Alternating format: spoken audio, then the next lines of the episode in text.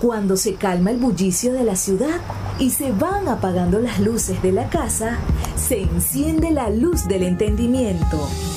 Desde este momento comienza Puerto de Libros, Librería Radiofónica, programa que contiene todos sus elementos tipo A. Puede ser escuchado por niños, niñas y adolescentes sin la supervisión de padres, madres o representantes. Comienza Puerto de Libros, Librería Radiofónica. Este programa llega a ustedes con el apoyo de Puerto de Libros, Librería de Autor. Consulta todas nuestras ofertas en nuestras redes sociales arroba Puerto de Libros. Sultana del Lago Editores, empresa zuliana de servicios editoriales. Conviértete en autor. Contáctalos en su página web sultanadelago.com. Bienvenidos a Puerto de Libros, Librería Radiofónica. Les habla Luis Peroso Cervantes, quien de lunes a viernes, de 9 a 10 de la noche, trae para ustedes este programa a través de la Red Nacional de Emisoras Radio Fe y Alegría. 21 emisoras conectadas para llegar a sus hogares con lo mejor de la literatura, de los libros, con recomendaciones constantes para que ustedes puedan descubrir nuevos autores y hacer eso que tanto, pero tanto deseamos que hagan, que es crearse un criterio. La única manera de solucionar estos problemas que, que tiene nuestro país creo que es formando criterios en los ciudadanos. Y no se puede hacer de una manera mágica. La única manera de crear un criterio es leyendo. Leer es el, mecanismo en el cual se construyen los ladrillos con los que se construye la casita del criterio.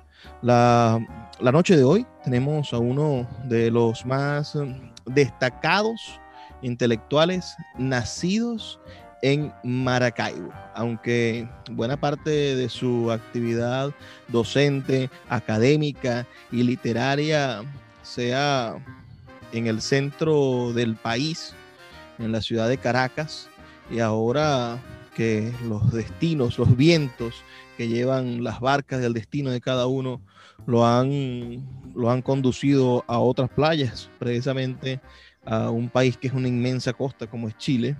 Bueno, estamos en compañía de el gran narrador y ensayista Luis Barrera Linares. ¿Cómo está, profesor? ¿Cómo, cómo recibe esta, esta noche de Radio Fe y Alegría y recibe a nuestros oyentes?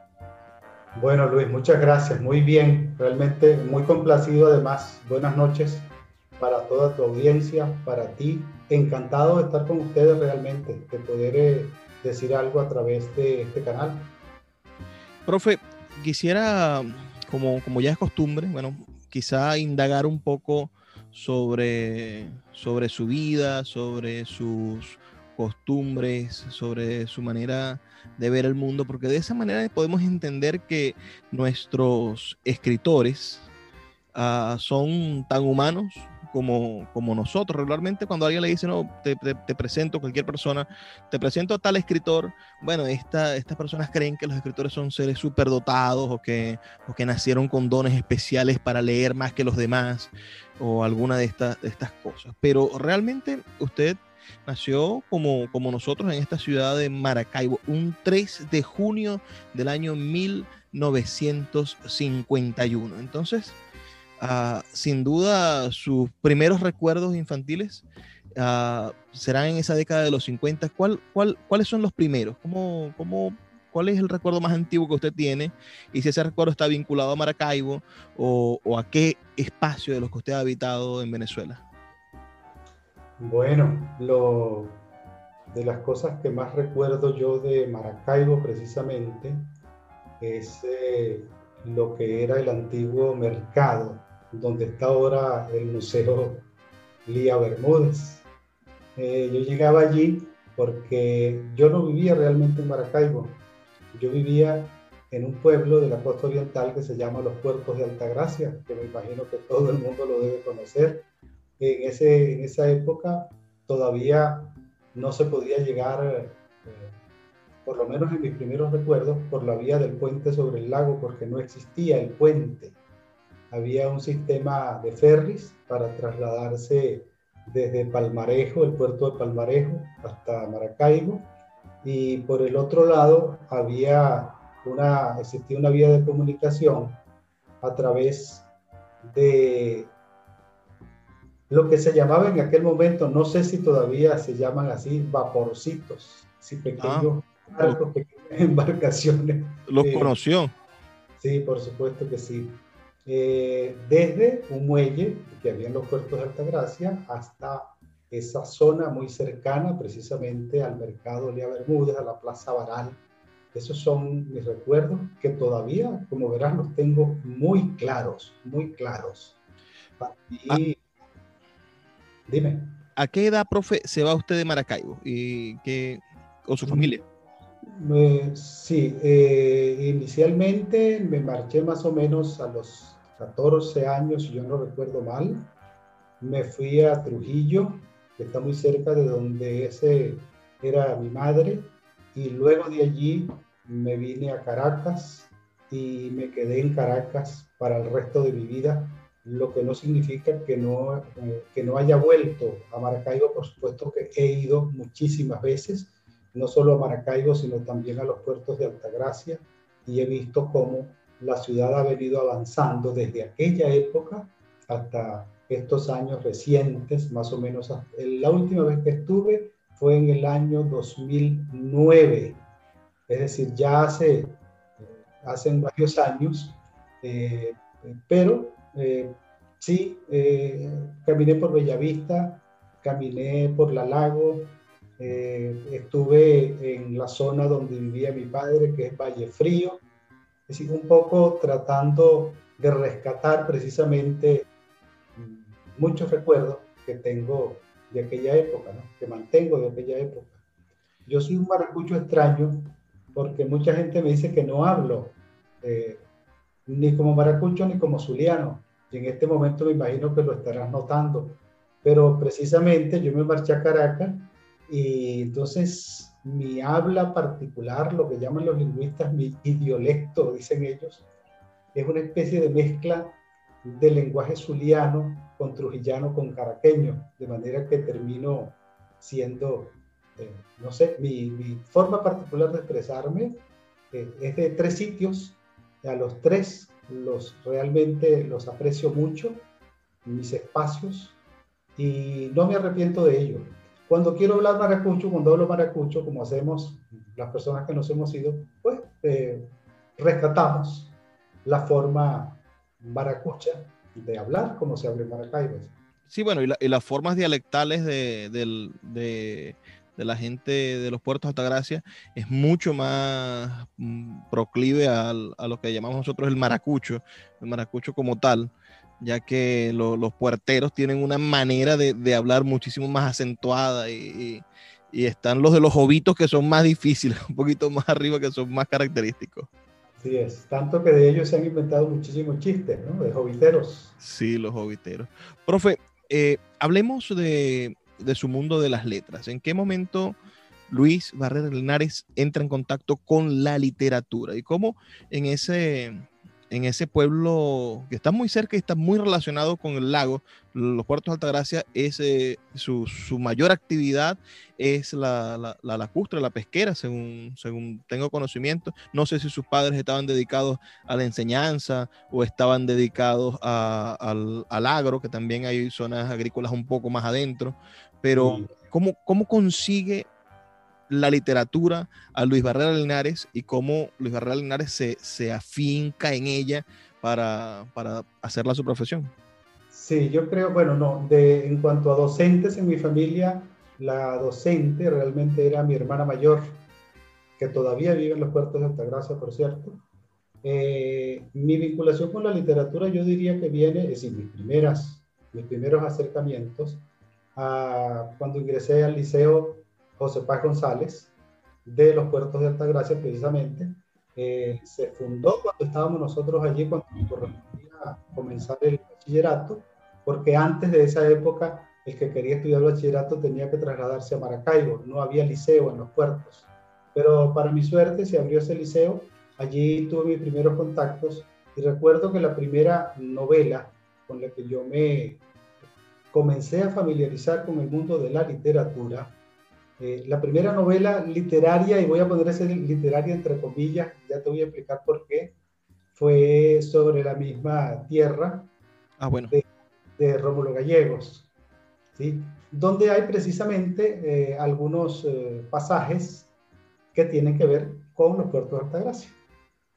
Pero mi primer acercamiento a las letras, realmente, tiene que ver con un libro que no era un libro de literatura, por eso lo ponía entre comillas antes, no era propiamente un libro de literatura, pero era una lectura muy grata para mí. Yo no he podido encontrar jamás cómo se llamaba su autor o su autora, no recuerdo si era de un hombre o de una dama o de un caballero. El libro se llamaba, curiosamente, Tierna era mi carne. Y eh, tenía algunos pasajes un tanto pornográficos. Este, a mí me gustaba mucho, y entonces yo me lo llevaba al liceo. No recuerdo ni siquiera cómo lo encontré, cómo lo obtuve. Debe, debe ser de la biblioteca de mi casa, que en alguna parte lo encontré. Me lo llevaba y entonces lo hacía circular, como me gustaba tanto, clandestinamente entre mis compañeros del liceo. Y esos fueron nuestros primeros acercamientos a la palabra escrita. Pero además de eso, yo siempre tuve interés por las letras, lo recuerdo muy claramente porque ya desde el Liceo José Paz González yo tenía un pequeño periódico, un periódico muy breve de circulación semanal que se llamaba Circuito.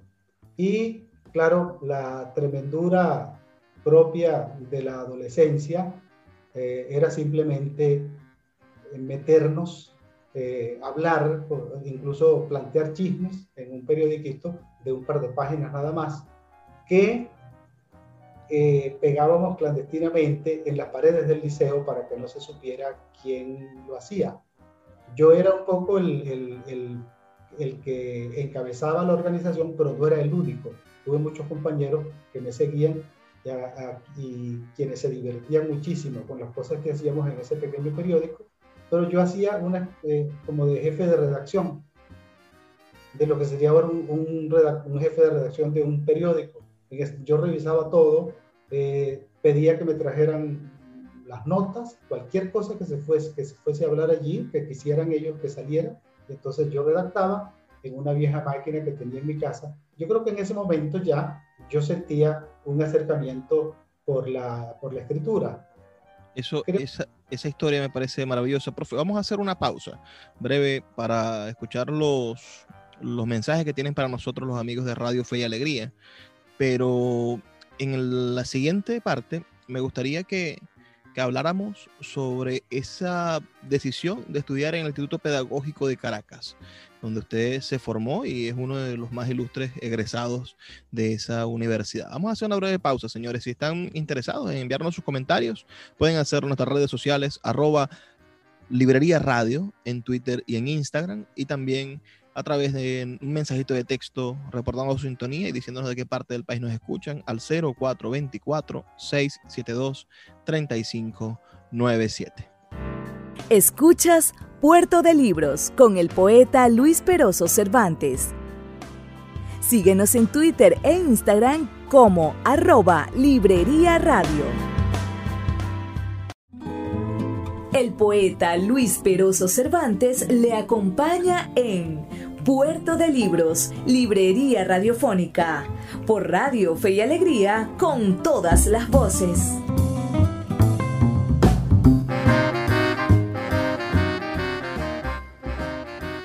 Seguimos en Puerto de Libros, Librería Radiofónica. Les habla Luis Veroso Cervantes. Estamos aquí todos los días, de lunes a viernes, de 9 a 10 de la noche. Y esta noche tengo el, honor de compartir con uno de nuestros narradores más, um, más interesantes. Es autor de, de varias obras de literatura que ustedes quizá no conocen porque tienen tiempo que no se han reeditado, pero aún así en su momento hicieron, hicieron un hito por el, el, toque con lo urbano y con lo humorístico. En el año 1980, Luis Barrera Lenares publica En el bar La vida es más sabrosa.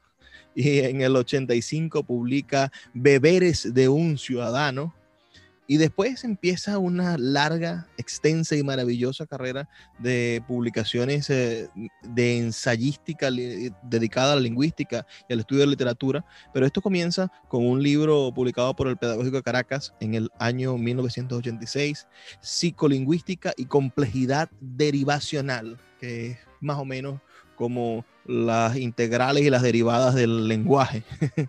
Después publica en el año 1988 Psicolingüística y Adquisición del Español. En el año 1990 publica otro libro de relatos para escribir desde Alicia. En el año 1991, con reedición en el año 2012, se publica el libro Parto de Caballeros con Monte Ávila Editores.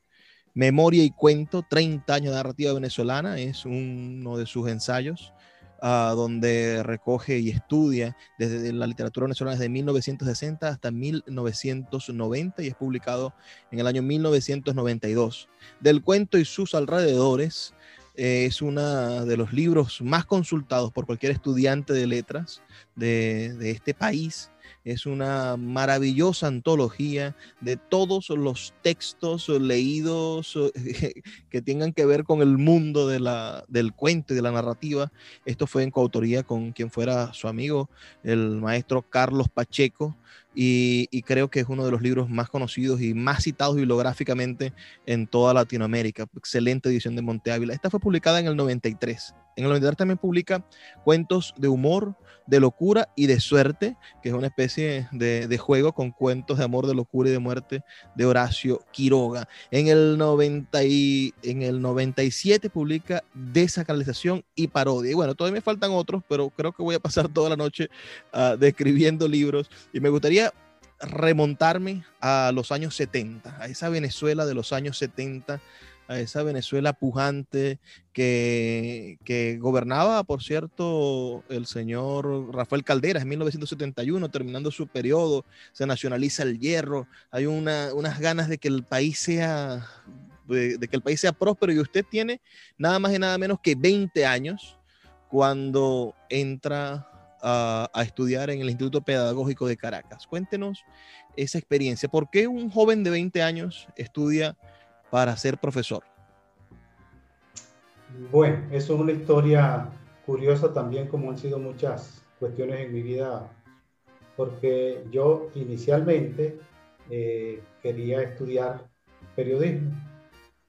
Yo siempre he querido ser periodista, en efecto he terminado siendo periodista eh, sin tener el título sin tener el respaldo académico, porque he sido durante muchos años columnista de la prensa, eh, mm, con mi columna La Duda Melódica. Entonces yo, mi idea inicial era comenzar a estudiar periodismo, lo hice, ingresé a la Universidad Central de Venezuela, pero ingresé en un año eh, muy malo, porque fue precisamente el año en que el gobierno nacional, que tú acabas de mencionar, tomó la Universidad Central y la cerró más o menos, que yo recuerde, por un año y medio.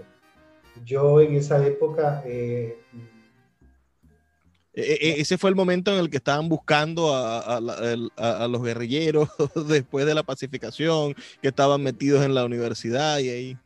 Exactamente. Y yo eh, iba mucho Ah, al sitio donde está ahora precisamente la Escuela de Periodismo. Todavía no la han mudado allí, pero eso, eso eran las antiguas residencias universitarias. Entonces yo andaba por allí cuando ocurrió eso. Yo estuve en la Universidad Central cuando la, entró el ejército, entró la Guardia Nacional, entró, entraron todas las fuerzas eh, públicas a tomar la universidad. Este, salí y como permaneció cerrada tanto tiempo, yo trabajaba, tenía que pagar mis estudios, no podía darme el lujo de esperar tanto tiempo para iniciar la carrera y entonces decidí hacer el examen de admisión en el Instituto Pedagógico de Caracas. Me admitieron y comencé con la intención de posteriormente cambiarme y volver a la central a mi carrera de periodismo, pero pasa lo que suele ocurrir. Terminó gustándome, e iba a estudiar igual en, en, un ambiente que tenía mucho que ver con las letras, con la literatura, con la lingüística, y me quedé y comencé a agarrarle el gusto a la docencia. Entonces decidí quedarme allí y seguir una carrera docente. Después volví, en efecto, a la Universidad Central a estudiar letras, pero ya era profesor graduado en el Pedagógico de Caracas y seguí mi carrera, hice, eh, bueno, luego una maestría, eh, después hice un doctorado, hice un curso de especialización en España y dije, bueno, si esto era, a lo mejor esto era mi destino y yo mm, no lo tenía claro, me quedé allí. Ah, no, no hablemos de eso, profe. Disculpe, ¿cómo se da esa oportunidad de ir a estudiar el curso superior de filología española en la Universidad de Málaga en 1976? ¿Cómo sucede eso? ah, bueno, porque yo precisamente, yo era, en, ese, en esa época se llamaban, eh, se llamaba preparadores a las personas que auxiliábamos a los docentes en las universidades. Yo era preparador eh, en el Instituto Pedagógico de Caracas. Y cuando me gradué, eh, una de las personas que tuvo mucho que ver con mi carrera fue el profesor Luis Quiroga Torrealba, lamentablemente ya fallecido, mi maestro, eh, ofreció tanto a mí como a la persona que después sería, se convertiría en mi esposa, la posibilidad de una beca para ir a hacer un curso en una institución madrileña que en ese momento se llamaba OFINES, Oficina Internacional de Observación y Estudio del Español. Eh, eso fue en enero del año 1976. Nos marchamos a Madrid, nos casamos en Caracas, nos marchamos a Madrid eh, y terminando esa, ese curso de especialización, la parte que tenía que ver con la, la, actividad docente, se dio la posibilidad también de una beca para ir a Málaga a hacer ese otro curso, donde tuve grandes maestros de la lingüística de ese momento. Y entonces, claro, eso fue alimentando un poco mi pasión por la lengua, por el lenguaje, por tantas cosas, por la literatura, eh, y justamente decidí quedarme allí. Esa es la historia de ese curso de, los puertos Altagracia a, a, Madrid a estudiar y hacer un, a estar en la modernidad de la lengua. Después vuelve a, Venezuela y, estudia posgrados en, en, la Universidad Central. Hace sus estudios de licenciatura en letras entre el 79 y el 81. Imagino que de cierta manera obligado por, por, por, por la profesión y por el mundo académico que, que exigía ser licenciado en letras. Pero hay un periodo que me parece interesante. Entre 1982 y 84, usted estudia en la Universidad of Essex en Inglaterra. Como, como un zuliano termina en Inglaterra estudiando también, eh, en este caso, se obtuvo la maestría en artes, pero imagino que estudiando literatura y lingüística en el medio de, esa cultura tan diferente. ¿Qué, quién era ¿quién era ya ese, ese Luis Barral Linares que en los años 80 ah, estaba representando al país como estudiante de posgrado en, arte y en literatura? Sí, bueno, yo en principio quise, como te digo, te decía antes, quise seguir estudiando. Se presentaba la oportunidad en que mucha gente salía del país a estudiar con el programa de becas Gran Mariscal de Ayacucho.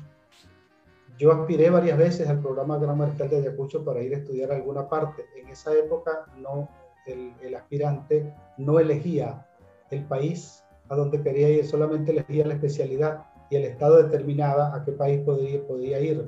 Eh, nunca obtuve la beca mariscal de Ayacucho, pero sí la obtuvo mi esposa. Entonces, eh, bueno, decidimos, ya éramos profesores en el Pedagógico de Caracas ambos, solicitar una licencia para irnos a Inglaterra porque ella obtuvo la beca y yo me fui a estudiar precisamente pagándome mi propia maestría. Eso fue una maestría en lingüística aplicada con una especialidad muy específica como era en ese momento la psicolingüística. Entonces la hicimos ambos y de allí vienen después todos los trabajos que hemos publicado desde esa época en psicolingüística y adquisición del español. Eso eh, profe, esa, esa historia de amor de ustedes, de la profesora Lucía Fraca y usted, que, por lo visto viene desde que eran estudiantes, ¿verdad? Ah, cuéntenos, si, si, si, no es mucho atrevimiento, ¿cómo, cómo, cómo han conseguido oh, esa felicidad, eso de encontrarse en la profesión, en los libros, y cómo mantener ese equilibrio después de tantos años? Sí, no, para nada, eso no es secreto, eh, ni quiero yo que sea secreto para nadie. Nosotros este, sí comenzamos nuestra relación siendo todavía estudiantes de primero o segundo año en el pedagógico, creo que era el tercer semestre, algo así, eh, y la hemos mantenido hasta hoy. Eh, bueno, es una relación basada siempre en el respeto mutuo, en que la otra persona mm, tiene, decir, que ambos firmamos una especie de pacto en el que los dos teníamos los mismos derechos y los mismos deberes. De manera que si yo estudiaba, ella también tenía que estudiar y nos auxiliábamos el uno a la otra o la otra al uno cuando eso fuera necesario. Cuando nos marchamos a Inglaterra ya teníamos nuestro primer hijo, el hijo mayor, y decidimos que una semana yo me encargaba de mi hijo y otra semana ella se encargaba para que pudiéramos hacerlo. Eso nos ha mantenido unidos durante eh, unos cuarenta y tantos años ya, son bastantes. Sí, claro. Sí, y yo siempre lo digo con mucho orgullo, volvería a hacerlo de nuevo si me tocase casarme otra vez. Y, y en los beberes ciudadanos, en esa, en esa vida que, que, que, narra usted en su, en su narrativa urbana, ¿también lo acompaña? ¿También en esa, en esa búsqueda o allí es más severa? Un poco menos, allí la compañía es un poco menos, eh, porque también, eh, mira, muchas de las cosas narradas en esos relatos son ficción. Claro alguna gente me preguntaba en esa época si yo era una especie de, ebrio permanente para nada. Y yo decía, no, yo no soy personaje de ese ambiente, yo soy observador de ese ambiente que es distinto. Una cosa es ser personaje y otra cosa es ser, yo tomo los personajes, pero si, si, si estuviera ebrio no podría tomarlos.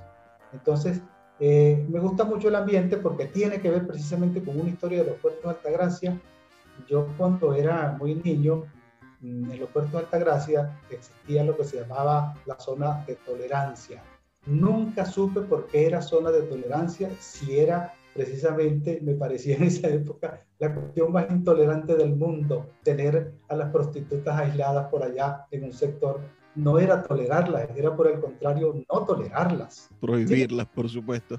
Profe, eh, disculpe que lo interrumpa. Vamos a hacer otra pausa. Se nos vuelve otra vez a acumular los 13 minutos de este segmento. Uh, quisiéramos que siempre estas sean como conversaciones, pero tenemos los compromisos con Radio Fe y Alegría, que son breves y son maravillosos porque siempre son campañas educativas en favor de nuestras comunidades. Vamos a hacer una breve pausa, son dos minutos y ya volvemos con más de Puerto de Libros, Librería Radiofónica. Síguenos en arroba Librería Radio. El poeta Luis Peroso Cervantes le acompaña en Puerto de Libros, Librería Radiofónica, por Radio Fe y Alegría, con todas las voces.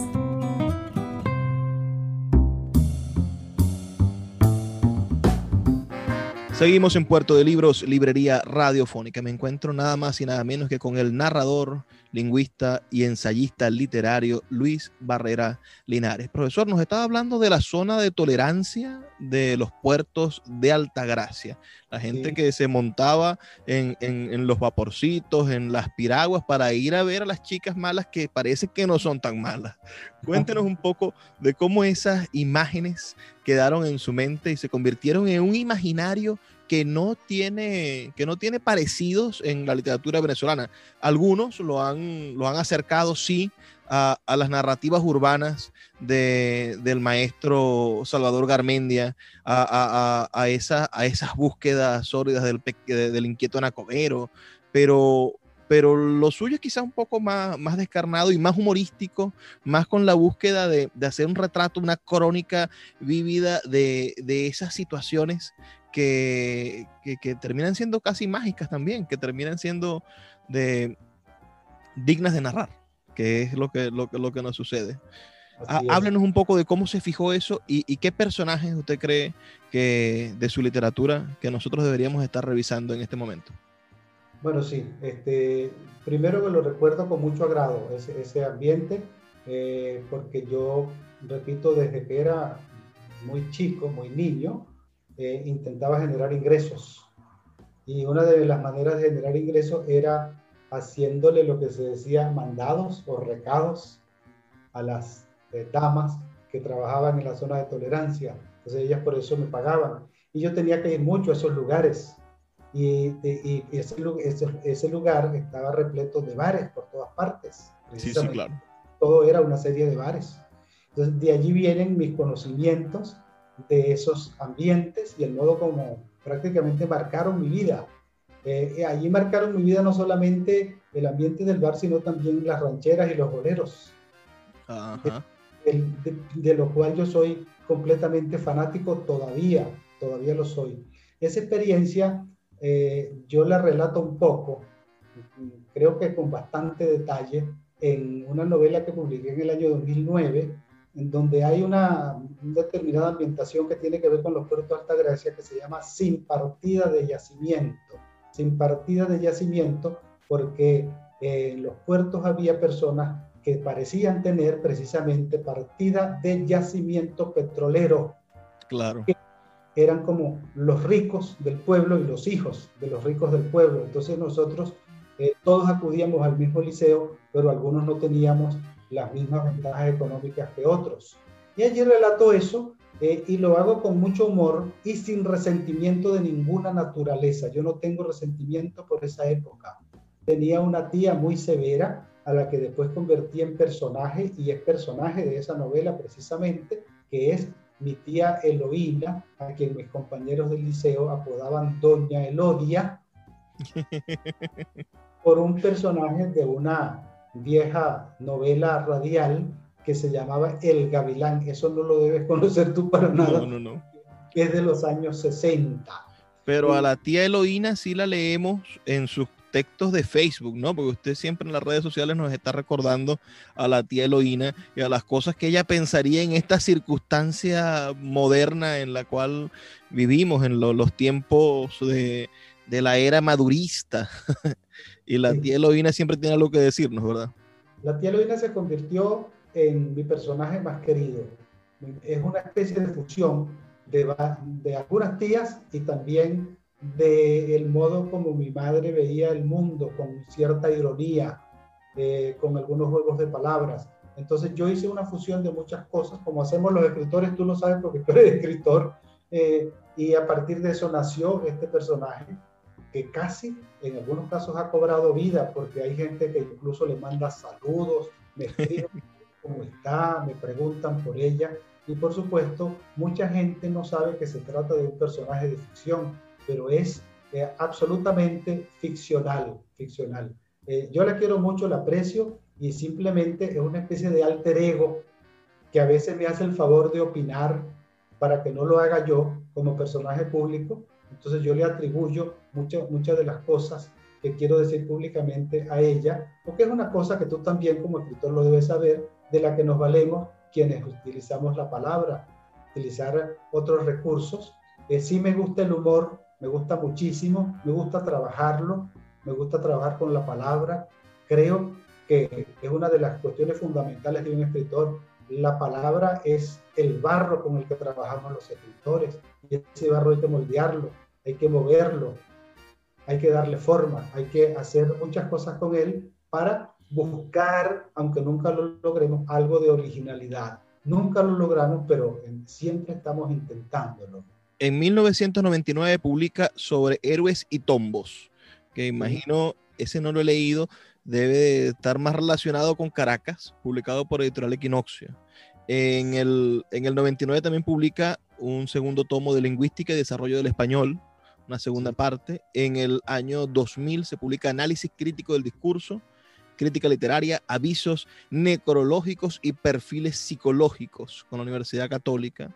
Eh, vuelve a publicar narrativa en el 2005, La Negación del Rostro, eh, sin partida de yacimiento, Crónicas de la Memoria, que nos comenta ahora, y que ojalá podamos conseguir un ejemplar. Me gustaría de verdad leerlo, publicado por Vidanco. Y en el año 2009 publica Habla Pública, Internet y otros enredos literarios. Esos son ensayos de, literatura, ¿verdad que sí? Eh, después, en el 2000, en el 2014, creo que es el siguiente, eh, Breves y Bravos, con lector cómplice, otra editorial contemporánea caraqueña. Escribir desde Alicia, la redita Sudakia en el 2015. Jueves de Cruz y Ficción, una novela con lector cómplice de nuevo, en 2016. Y según, según veo por aquí, eh, entiendo que, que, que, reunió la duda melódica uh, y lo publicó la Academia de la Lengua en el año 2013, ¿verdad? Y con una reedición reciente en el 2017. ¿Cuántos años tiene escribiendo la duda melódica? Yo comencé a escribir la duda melódica en el año 1993. Así que creo que son unos cuantos. 20, sí. ya, ya es mayor de edad. 27 años. Hace rato. Sí, sí, sí. Profe, claro. eh, di, disculpe que lo interrumpa. El, esa escritura constante. Estamos hablando de que usted vive en dos, en, en dos aguas que parecerían disímiles. La literatura y, y, y, la lingüística. Me acuerdo de, de, una frase, no la oí yo, pero, pero me la dijeron algunos compañeros, amigos que estudiaron letras en la UCB, que Adriano González León gritaba en los pasillos su muerte a la lingüística, que viva la imaginación.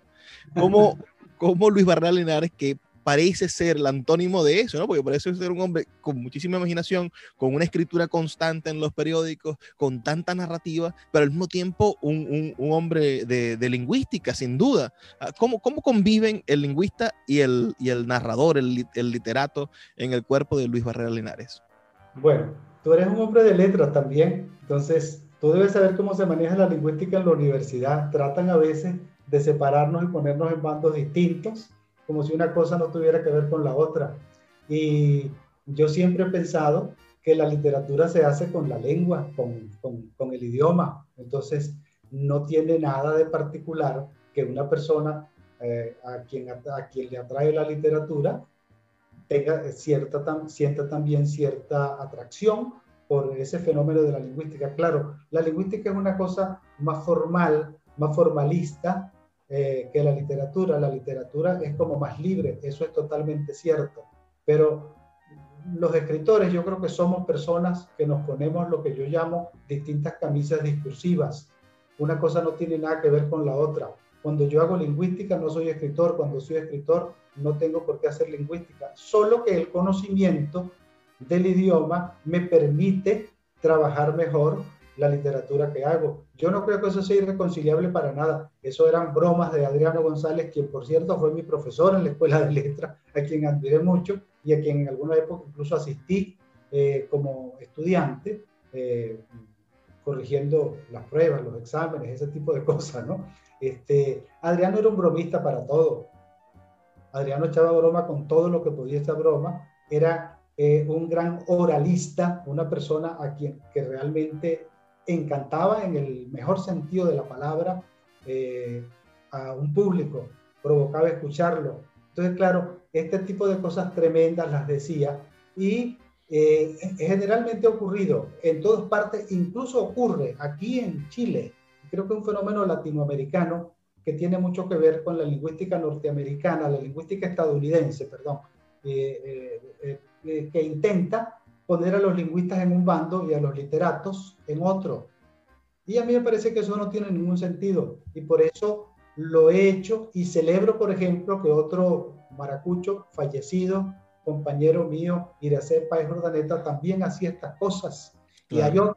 Y hay, hay, otras personas que lo hacen y no nos damos cuenta. Pero a, a, a mí me cambió el, el, la, la percepción de la lingüística. Yo mientras estudiaba letras sufría muchísimo porque sentía que los profesores de lingüística incomprendían a los estudiantes que nos gustaba la literatura. Uh, pero me cambió cuando, cuando me dio fonética y fonología José Pipo Álvarez. Claro. Y, y, conseguir un hombre que habla cinco idiomas y que tiene conocimiento de gramática de otros trece, uh, haciendo chistes sobre la lingüística en una clase y, y, haciéndonos reír a todos con un fonema del, de, del Pemón, uh, era darse cuenta de que hay arte en todas esas cosas y de que simplemente uno a veces tiene rechazo por, por, por, el método estricto, por creer que las cosas son cuadradas, pero todo lo que se hace con amor y compasión termina siendo algo disfrutable. Y lo que hay es que conseguir docentes como usted, como, como Pipo, como, como en quién pienso, en, en, la profesora Mariluz Domínguez, que siempre no, nos regalaba un chistecito gramatical, decía ella al final de cada clase morfosintaxis para, para intentar aprender cualquiera de los conocimientos. Sí, sí, mira, por cierto, un gran abrazo para Pipo. Pipo y yo somos grandes amigos. Coincidimos en Inglaterra precisamente, él como estudiante de doctorado y yo como estudiante de maestría. Eh, nos conocemos mucho y conocemos nuestras respectivas familias, ambos, eh, de manera que es muy bueno que lo hayas recordado. Yo creo que las clases de lingüística pueden ser tan divertidas como las clases de literatura si uno las quiere hacer divertidas y no convertirlas solamente en clases de formalización, serias, rígidas, apretadas, que precisamente son las que alejan a, a los estudiantes de letras de la lingüística. Yo creo que es así, creo que es eso. Siempre he intentado hacerlo, repito, uno trata de hacerlo, no sabe siempre si lo logra o no lo logra, pero hay, hay estudiantes que satisfacen las expectativas diciéndote, bueno, algunas veces vale la pena una clase de lingüística escuchada por algunos profesores. Eso satisface mucho. Eh, tengo también un gran amigo que no es propiamente zuliano, sino caraqueño, es lo contrario de mi caso. Se fue de Caracas para Maracaibo, que es mi estimadísimo hermano Gotsuno Chela Flores. Sí, está en España ahorita. Sí, está en España. Me enteré en estos días, coincidimos en unas conferencias, él está en Málaga. Y yo estaba acá haciendo una conferencia y él estaba haciendo desde Málaga. Este, creo que Gotsuno es un profesor de fonética y fonología súper divertido, porque además lo he escuchado como profesor, no solamente como amigo.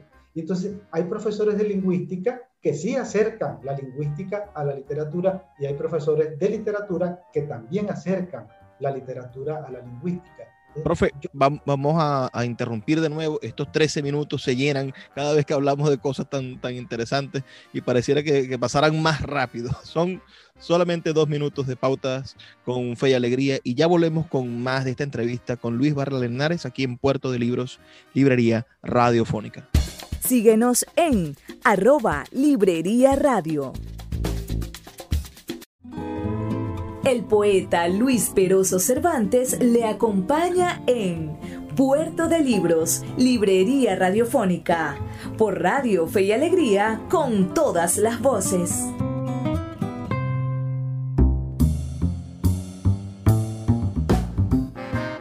Seguimos en Puerto de Libros, Librería Radiofónica. Ya este es nuestro último segmento. Ha sido una entrevista maravillosa con el profesor Luis Barrera Linares. Ahora me gustaría meternos en camisa de once varas, hablar de, de esta...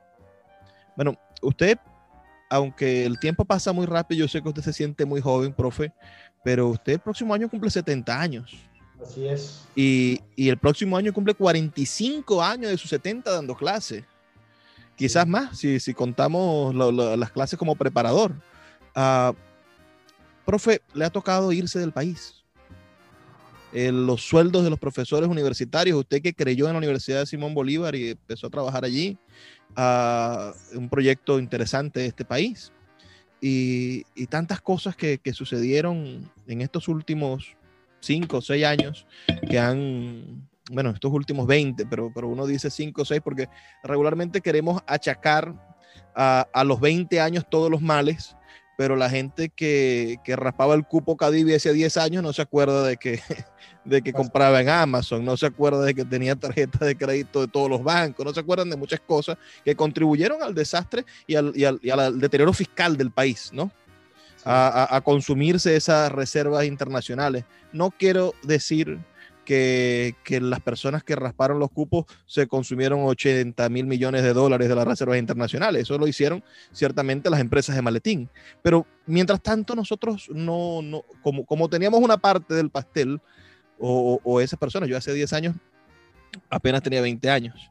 Uh, esas personas que contribuyeron en ese, en ese fenómeno uh, se olvidan de que la primera década de este, de de este siglo fue, fue muy buena económicamente para el país. Tuvimos una bonanza petrolera y, y, no nos iba tan mal. Pero del 2009 en adelante, del 2014 en adelante, el país sinceramente ha ido muy mal. Y en nuestros profesores universitarios los han castigado de una manera inédita. Yo creo que ni siquiera e, ese caldera que entró con, con tanques al recinto universitario trató tan mal a los profesores. ¿Cómo, ¿Cuál es su experiencia, profe, eh, vivir ahora en Chile, estar alejado de sus aulas de clase, de, sus estudiantes, de sus discípulos, y, cómo, cómo, ha madurado eso en su alma de, de escritor y de lingüista. Sí, bueno, yo en principio estoy aquí, siempre lo he dicho, de manera temporal. Yo vine eh, incluso sin interés de permanecer acá, porque acá tengo un hijo. Eh, he debido quedarme inicialmente por diversos factores, entre ellos uno muy importante que es la salud. Eh, tenía problemas para conseguir medicamentos en Venezuela, para atenderme, algunos, algunas fallas de salud que tenía, y poco a poco he venido quedándome, ya este, he superado, hemos superado, porque mi esposa está conmigo, los tres años de permanencia, pero en mi cabeza está la idea permanente del regreso. Yo no he, eh, estoy aquí temporalmente, quiero decir.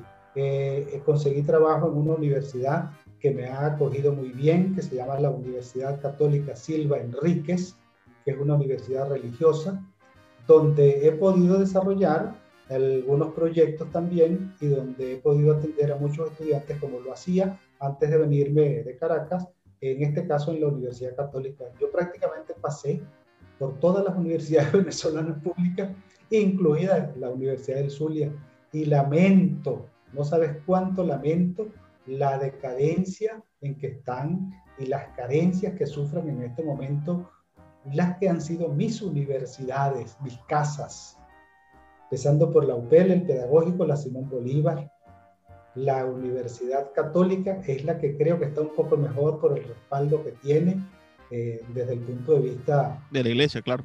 Sí, de la iglesia, pero eh, cuando veo cómo está, por ejemplo, la Universidad del Zulia, la Universidad de los Andes, la Universidad Simón Bolívar, la Universidad Central de Venezuela y la Universidad Pedagógica, siento una tristeza que no tiene comparación con nada. Yo no pensé jamás que ese sería el futuro de las universidades por las que yo había pasado.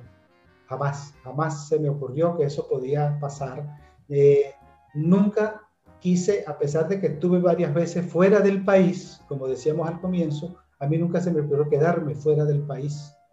Yo siempre regresé porque eh, yo aspiraba, es decir, tenía en mi cabeza eh, una futura Venezuela próspera, con ciudadanos de primera categoría, con ciudades bien cuidadas. Esa era la, la, perspectiva de país que yo tenía. Y claro, te repito, por razones simplemente circunstanciales, me vine a Chile y me he venido quedando poco a poco. Pero en mi cabeza sigue permanentemente la idea del regreso. Yo tengo que regresar a Caracas, yo quiero regresar a Caracas, quiero regresar a Venezuela en este caso, porque allí me hice, allí me formé, allí tengo mis espacios, allí están los huesos de mis muertos. Es decir, son tantos aspectos que te unen. Yo no nací para emigrar, yo no tengo alma de migrante. Entonces, considero que aquí se me ha tratado muy bien. Agradezco mucho a la Universidad Católica Silvia Enríquez eh, el haberse convertido en mi casa en Santiago, pero en algún momento yo deberé regresar al país. Profe, el, eh, el, fenómeno de la diáspora venezolana. Ah, me alegra mucho saber su, su convicción de, de, regresar al país y saber que este es un viaje circunstancial. Pero hay gente que, que se ha ido para nunca más volver.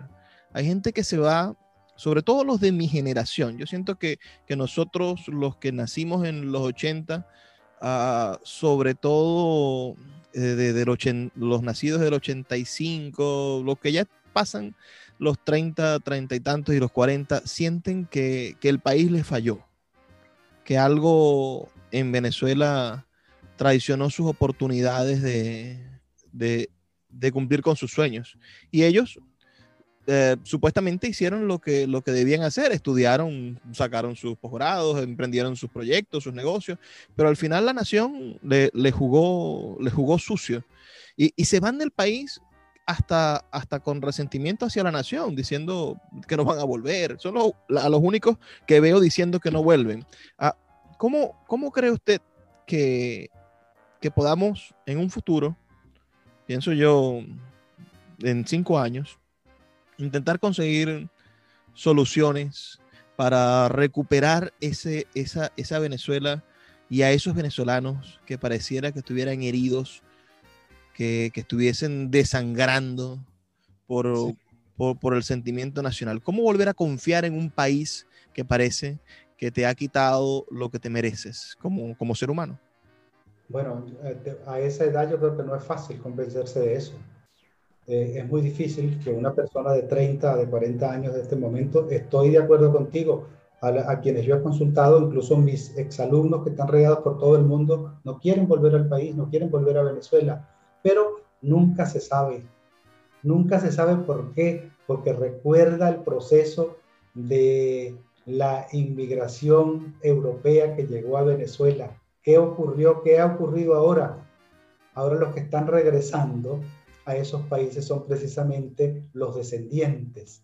Y a lo mejor ese es el proceso que nos va a corresponder a nosotros, porque eh, los procesos históricos parece que fueran cíclicos. Entonces yo no sé, yo sí creo que hay mucha gente que quisiera regresar, así como hay unos que no quieren, a quienes no responsabilizo para nada en absoluto. Creo que todos tienen razón, los que se van y los que se quedan. Eh, cada uno tiene sus razones muy específicas para eso. Pero yo creo que desde la perspectiva de la docencia, lo último que uno puede perder siempre eh, son las esperanzas.